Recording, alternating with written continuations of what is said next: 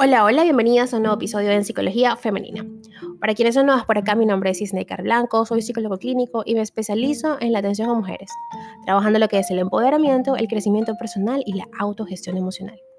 Y el día de hoy vengo a hablarles sobre siete señales en el cuerpo que indican problemas emocionales, porque sí, nuestras emociones positivas y negativas se alojan en diferentes partes de nuestro cuerpo. El cuerpo y la mente forman un todo de ahí que los problemas emocionales siempre dejen huellas en el organismo. Esto es perfectamente lógico si se tiene en cuenta que el cerebro es el eje del funcionamiento del cuerpo humano. También el hecho de que todo el cuerpo está inervado y por lo tanto está comunicado con el cerebro. Se podría afirmar que no hay ninguna molestia física que no tenga como referente o como contexto uno o varios problemas emocionales. En este sentido, es bueno atender a las señales que nos envía el cuerpo. En general, son indicadores de que existe algún tipo de desequilibrio en nuestra vida. Algunas de estas señales corporales son muy comunes. No se trata de enfermedades en sentido estricto, sino de problemas emocionales que hacen presencia en el cuerpo. Enseguida eh, lo notamos, ¿no? Se, somatiza por dolores eh, que indican también incluso, dependiendo de qué parte del cuerpo, cuál es el origen de esa emoción.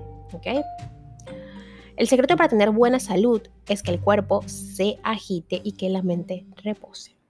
Vincent Boultour. Creo que está bien pronunciado. Estos nombres se me complican un poco. A ver, vamos entonces a hablar de las regiones o esos lugares donde se focaliza las molestias y su posible significado o cuál es la emoción detrás de esto, ¿ok? El dolor de cabeza, que es un síntoma de problemas emocionales, ¿ok? Frecuentemente el dolor de cabeza es un síntoma muy común. Miles de personas en el mundo lo sufren, no es para menos. Está asociado con el estrés y la agitación. Por lo tanto, es normal que haya tantos afectados por este problema.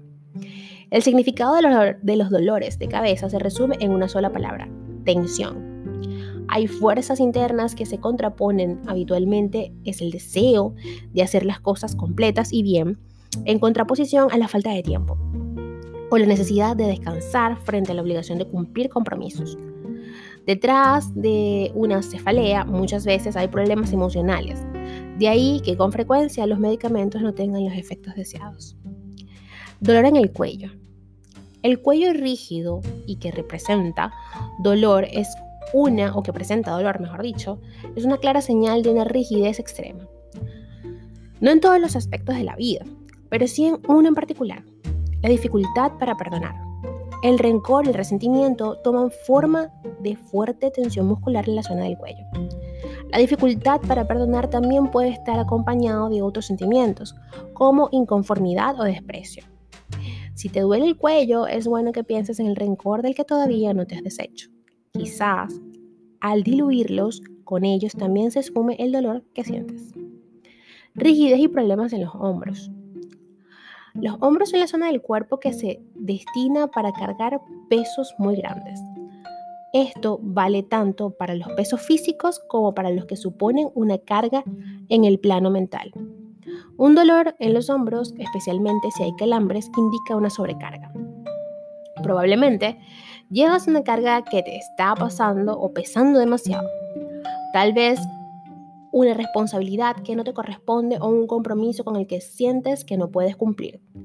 El dolor en los hombros habla en todo caso de problemas emocionales asociados a la presión excesiva. Molestias en la parte superior de la espalda.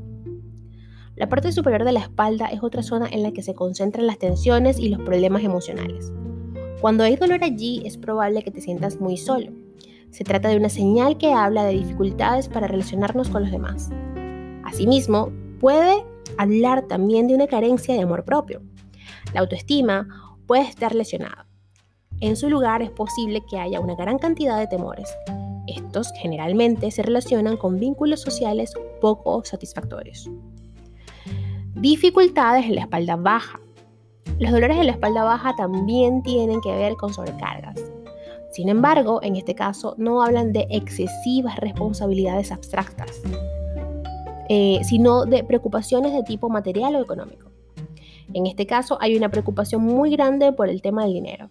Quizás se ha gastado de más o se tienen muchas deudas. En el fondo, hay un temor a no ser capaz de asumir las responsabilidades económicas con deficiencia.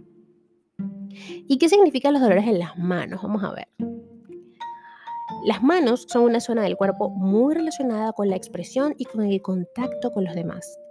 Cuando hay dolores o molestias en las manos, es hora de revisar cómo están los vínculos con las demás personas. Es muy usual que haya un deseo insatisfecho de hacer o tener más relaciones de confianza. Las molestias o los dolores hablarían de una condición de privación social que se desea superar. Sin embargo, tal vez no se ha encontrado el camino para hacerlo.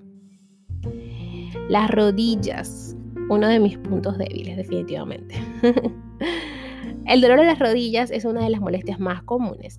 Casi siempre está relacionado con una exacerbación del ego. Uy, a revisar el ego. Se produce cuando el centro de preocupación es uno mismo y se tiene una actitud algo despreciativa hacia los demás.